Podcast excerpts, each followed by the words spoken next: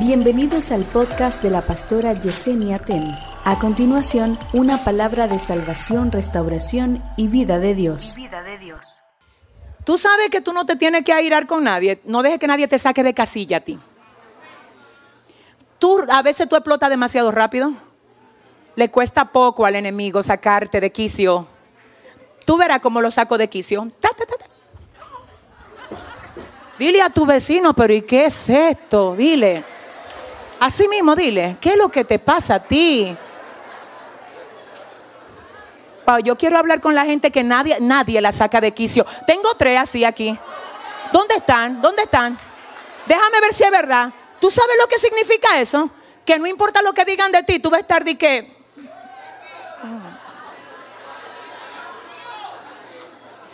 Mira que dijeron tal y tal cosa. Aunque usted no lo crea, hay gente que desde que dicen que alguien dijo, alguien dijo de ellos, ellos quieren averiguar. Dame el número. ¿Cuál es el número? 829, 809 o 849. ¿Cómo es? El que tiene armas se queda quieto.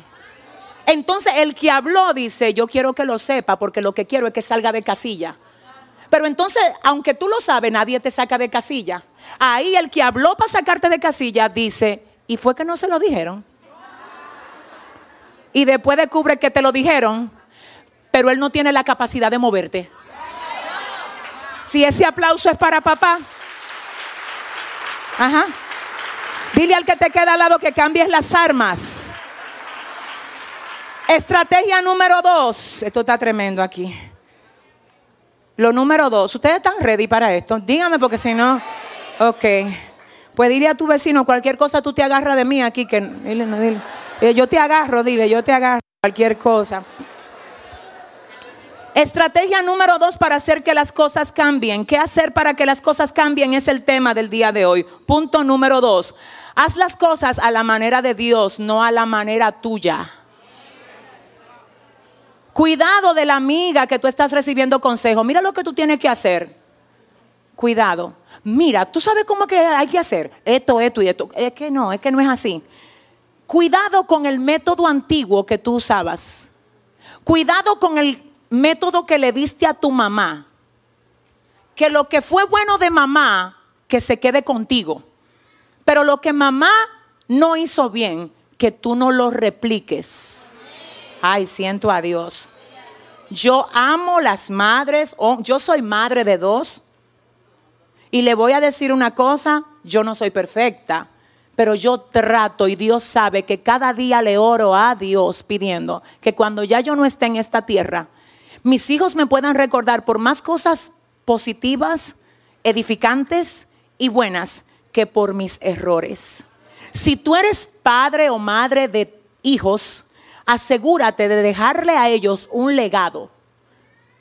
Asegúrate de que tú puedas ser esa persona que ellos cuando hablen digan, yo oí o aprendí de mi papá. Mi papá me enseñó. Mi papá fue un hombre de bien. Mi papá respetó a mi mamá.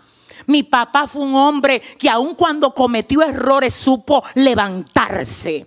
Mi mamá fue una mujer que luchó. Una mujer que siempre me ayudaba a seguir adelante. Y si yo me debilitaba, siempre, Dios mío, Padre, no descuides a tus hijos. El mejor legado que tú puedes dejar aquí, alguien el otro día dijo algo que yo dije, es verdad. Alguien dijo, es fácil sembrar un árbol. Es fácil tener un hijo. Y es fácil abrir un negocio. Lo que no es fácil es cuidar el árbol, abonándolo, regándolo, podándolo hasta que crezca y dé fruto. Lo que no es fácil es criar al hijo bajo principios. Y lo que no es fácil es hacer que el negocio arranque y se vuelva grande. Pero abrir la puerta del negocio, fácil. Tener un hijo. Tú no ves cómo andan los muchachitos por ahí, que ni saben quién es su papá. Con padres irresponsables que creen que se trata de yo pasar una noche con una mujer y ya. Irresponsabilidad. Sin saber que lo que traíste al mundo fue un ser humano que merece cuidado, respeto, porque hoy es un bebé, mañana va a ser un hombre. ¿Cuál es tu legado? ¿Cuál es tu legado? Aleluya. ¿Cuál es tu legado? Entonces, ay, siento a Dios aquí, Padre. Tú no eres de lo que abre la puerta de negocio, tú eres de lo que lo pone a crecer. Nada más hay dos que ponen a crecer de este lado. Déjame ver si se sentaron hoy aquí. Tú no eres de lo que abre la puerta del negocio. Tú eres de lo que lo pone a crecer. Amén. Tú no eres de los que solo planta el árbol. Tú eres de los que lo poda. De los que lo abona. De los que espera el fruto. Tú no solo eres de los que tiene el hijo y espérate, que no quiero armar una guerra aquí. Ay, mira, pastora, que mi esposo tuvo un hijo en la calle. Señor, eso le pasa a los hombres, menos cuando no tienen a Dios. Y aún a hombre de Dios le ha pasado. El problema es que, eh, ¿por qué el niño tiene que pagar por tu error? Eh, escúchame, él no tiene que pagar por tu error. Se merece tu atención. Y aunque no viva contigo, necesita su padre. Nadie puede sustituir un padre. Perdóname con respeto, nadie puede sustituir una madre. Ahora, padre no es el que engendra. Mamá no es la que tiene un bebé en un vientre por nueve meses porque hay vientres de alquileres. Ay, yo no sé con quién estoy hablando. Dile al que te queda al lado, yo quiero que Dios te use para que tú bendigas a tus hijos. Díselo, sé una bendición para tus hijos. Si le vas a dar el aplauso, si eso es para papá, no lo sé, no lo sé. Haz las cosas a la manera de Dios y no a la manera. Ay Dios, espérate que aquí tengo solamente que leerte esto. Lucas 5, 3 al 6. Y entrando en una barca, la cual era de Simón, le rogó que la apartase de tierra un poco y sentándose enseñaba desde la barca a la multitud.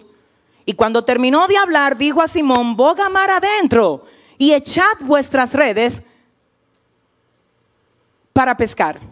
Respondiendo Simón le dijo, maestro, toda la noche hemos estado trabajando y nada hemos pescado, mas en tu palabra, mas en tu palabra echaré la red. Y habiéndolo hecho, encerraron gran cantidad de peces y su red se rompía. El punto número dos es este, ¿cómo hacer que las cosas cambien? Dos, haz las cosas a la manera de Dios, no a la manera... Honestamente aquí, ni, no, no me tienes que decir a mí, quiero que lo pienses tú. ¿Cómo haces tú tus asuntos? ¿Según la instrucción de Dios o según la instrucción tuya? No me tienes que responder, respóndete tú. Y ahí tú vas a ver por qué que muchas cosas no cambian. Mira, escucha esto. Aquí, aquí, aquí dice la Biblia que Jesús estaba predicando. Que cuando estaba predicando se entra en una barca. La barca era de uno de sus discípulos, quien primero lo había llamado, según el Evangelio de Lucas y el Evangelio de Marcos.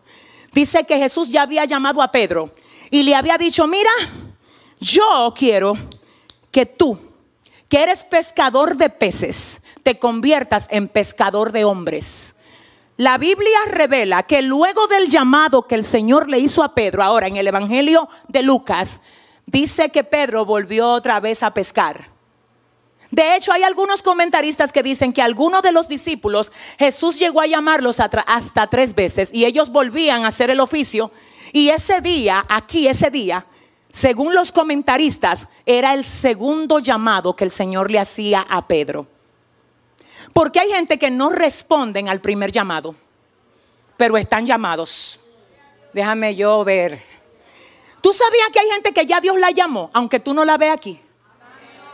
¿Tú sabes que hay gente que ya Dios le puso fecha? Santo Dios. ¿Tú sabes que hay gente de tu casa a la que ya Dios llamó?